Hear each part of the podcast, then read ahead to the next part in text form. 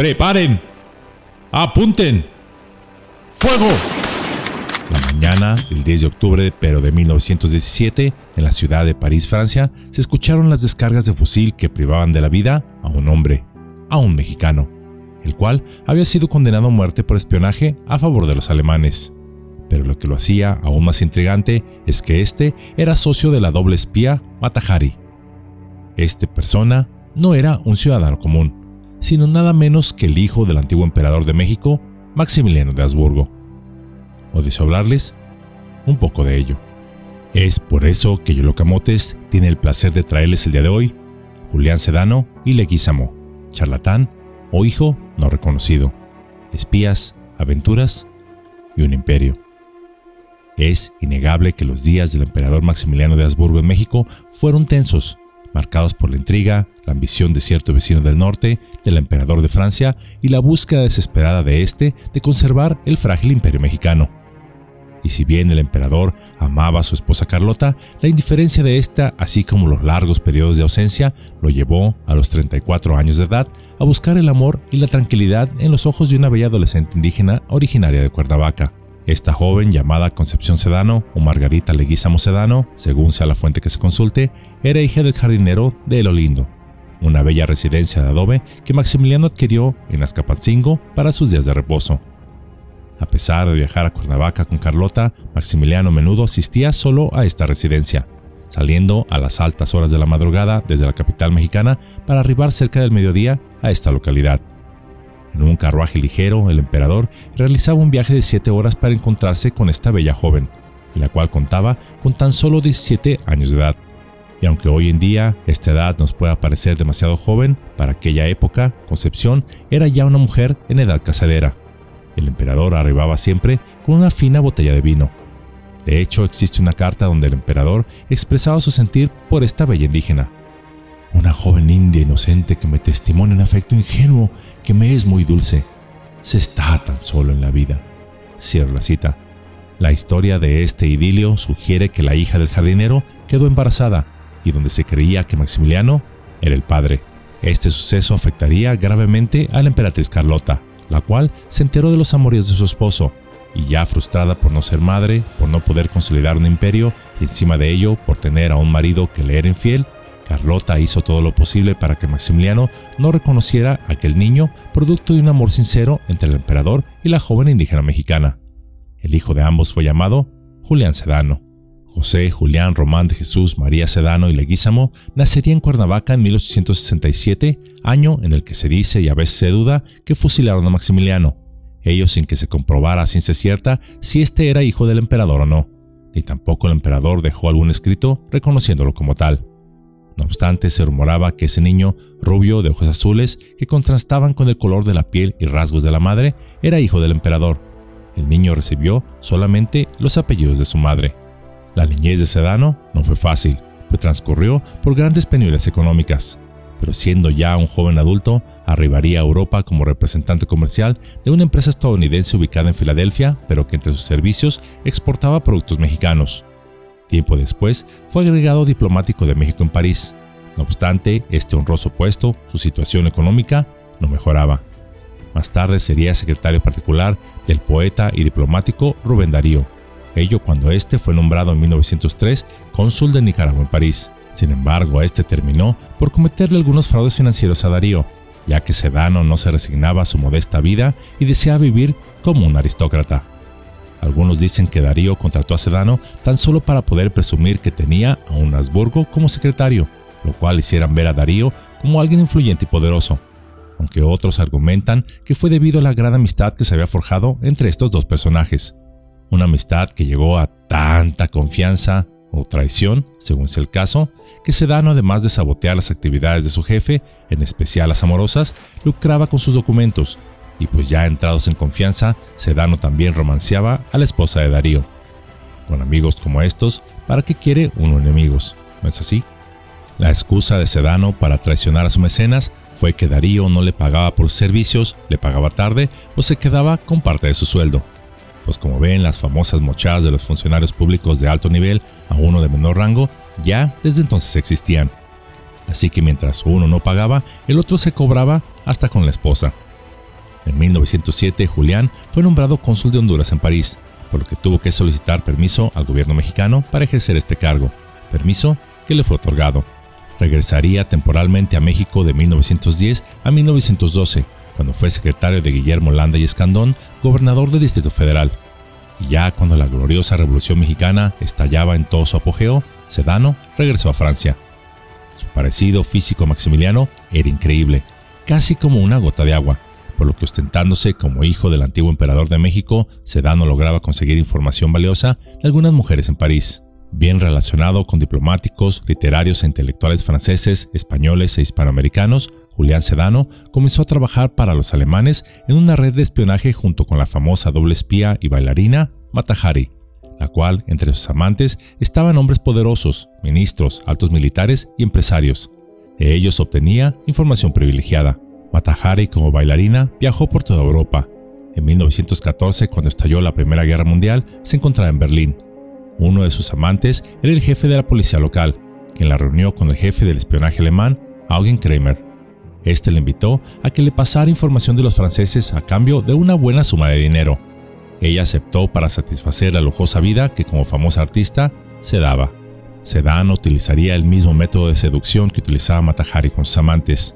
Asimismo, Sedano serviría de contacto entre Matahari y los alemanes, pasando información a estos a través de correspondencia común, aunque con mensajes ocultos en el papel. Sedano había obtenido mucha información sobre la fabricación de aviones franceses y entre sus planes estaba hacer estallar la Torre Eiffel. Los motivos de Sedano para tomar partido con los alemanes nunca han estado del todo claros. Algunos dicen que debido a su supuesta ascendencia imperial y al desdén que éste tenía hacia los franceses por haber traicionado a su padre. Otros por su carácter aventurero y algunos más prácticos aluden a que simplemente lo hizo por su ambición, que eventualmente lo llevarían a su propio exterminio, ya que lo que parecía ser una vida de excesos, lujo, dinero y poder indudablemente llegaría a su fin. Existen varias hipótesis de cómo sucedió esto. Una de ellas es que fue todo por celos, ya que el autor guatemalteco Gómez Carrillo, disque amigo de Sedano y celoso por las simpatías de Matajari hacia con este, pensando que estos eran amantes debido a la cercanía de uno con el otro, sin saber que en realidad ambos eran espías para el imperio alemán, y por ende la cercanía de los mismos, le informó a las autoridades francesas de las actividades de Sedano para así quedarse con Matahari. Otra hipótesis es que fueron los propios servicios de inteligencia francesa los que detectaron a Sedano y a Matahari como espías. Ustedes ya saben, la clásica de los gobiernos que presumen sus supuestas labores de inteligencia para atrapar a algún criminal, en este caso, espía, para así hacerse ver a sí mismos como investigadores increíbles cuando en realidad un alto porcentaje de los casos que se resuelven son debido a la información de algún ciudadano o algún soplón. Hoy en día el espionaje legal o no en las redes sociales y teléfonos celulares, pero muy poca investigación de campo. Pero dejando a un lado la razón por la cual fueron descubiertos, la correspondencia de Sedano comenzó a ser interceptada y analizada, siendo finalmente arrestado en su domicilio del número 20 de la calle Liège, en París. Y aunque Gómez Carrillo, el soplón de las actividades de Sedano, y quizá diciendo, ahora sí, esta noche cena Pancho. Para quedarse él solo con la bella Matajari, no contaba con que su propia esposa, ahora ella siendo la celosa, denunció Matajari ante las autoridades francesas, por lo que la bailarina también fue arrestada. Sedano y Matajari tuvieron un juicio en el que ambos resultaron culpables y serían sentenciados a muerte. Y aun cuando la información que estos pasaban a los alemanes no era de gran valía militar, por ser espías en tiempos de guerra, les ameritaba la pena máxima. Fue en el bosque de Vincennes, en aquel entonces en las afueras de París, cuando esa fría mañana del 10 de octubre de 1917, Sedano sería amarrado un tronco con ambas manos detrás y recibiría varios tiros en el tórax. Cinco días más tarde, Matahari sufriría la misma pena, aunque se rumora que en realidad se utilizó a otra persona, pues la cara de la que fue fusilada siempre estuvo cubierta y la actriz pudo así eludir a la justicia en colaboración con el mismo alto mando francés. Pero bueno, eso es otra historia. Algunas investigaciones llevadas a cabo por distintos cronistas e historiadores dudan que la llamada India Bonita siquiera hubiera existido, y mucho menos que Sedano fuese hijo del emperador. De hecho, indagando un poco en registros públicos, se puede dar con su árbol genealógico, por lo menos el oficial, donde constaría que nació no en Cuernavaca, sino en Pachuca, un año antes de lo que la leyenda pregona, no en 1867, sino en 1866. Asimismo, en el expediente de su juicio en París, Julián Sedano de su propia voz declaró haber nacido en Pachuca el 8 de septiembre de 1866 y ser hijo legítimo de un tal Ignacio Sedano Gómez Campos y de Mariana Leguizamo Villalpando, omitiendo hacer mención de algún parentesco con la Casa de Habsburgo. No obstante, al momento de ser fusilado, se leyó la sentencia de la siguiente forma. Sedano y Leguizamo, hijo del emperador mexicano, va a ser fusilado como traidor. Cierro la cita. Quizás se dijo esto como un último acto de humillación a un espía, quien se aprovechó de haberse hecho pasar por el hijo legítimo del emperador. Irónicamente, Sedano moriría de la misma manera en que su padre, fuese real o no, también lo hizo, con valentía y viendo de frente al pelotón. Incluso, antes de ser ejecutado, estrechó de uno por uno la mano de cada soldado del pelotón de fusilamiento y obsequió a cada uno una moneda, tal y como lo hizo su supuesto padre al otro lado del Atlántico, en el Cerro de las Campanas. Y si bien hay quienes consideran que todo fue una farsa de Sedano para obtener privilegios y vivir de una manera cómoda, sin poco o nulo esfuerzo, otros argumentan que se ocultó la verdadera identidad de este personaje por tanto tiempo por razones de seguridad, y solo cuando estuvo fuera de México se sintió seguro de decir quién era. En Cuernavaca, el restaurante La India Bonita exhibe un cuadro alusivo al supuesto romance entre Maximiliano y la India Bonita. La casa Olindo, lugar donde se dio el idilio entre ambos, está resguardada en la actualidad por el Instituto Nacional de Antropología e Historia.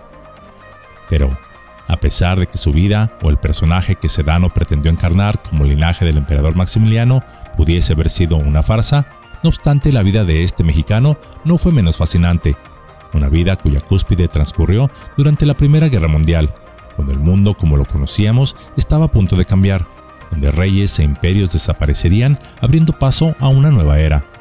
La vida de Sedano estuvo llena de aventuras de espionaje internacional, drama personal, artístico y diplomático, así como romance con algunas de las leyendas más significativas de su época, como lo fue Matahari. Más allá de las dudas sobre su linaje, Sedano representa un capítulo cautivador de la historia de México, y la cual nos invita a reflexionar sobre la delgada línea entre la realidad y la ficción histórica, cuestionando las versiones oficiales contra la voz popular. Pues, entre la verdad y la leyenda, la vida de Sedano emerge como un enigma tejido entre realidades y fábulas que desafían la rigidez de la historia oficial su vida, marcada por la intriga y la dualidad de su supuesto linaje imperial, se convierte en un recordatorio de la fugacidad de la verdad absoluta. En este escenario, la delgada línea entre la realidad y la ficción se desvanece y Sedano se erige como un protagonista de la complejidad de México y sus personajes.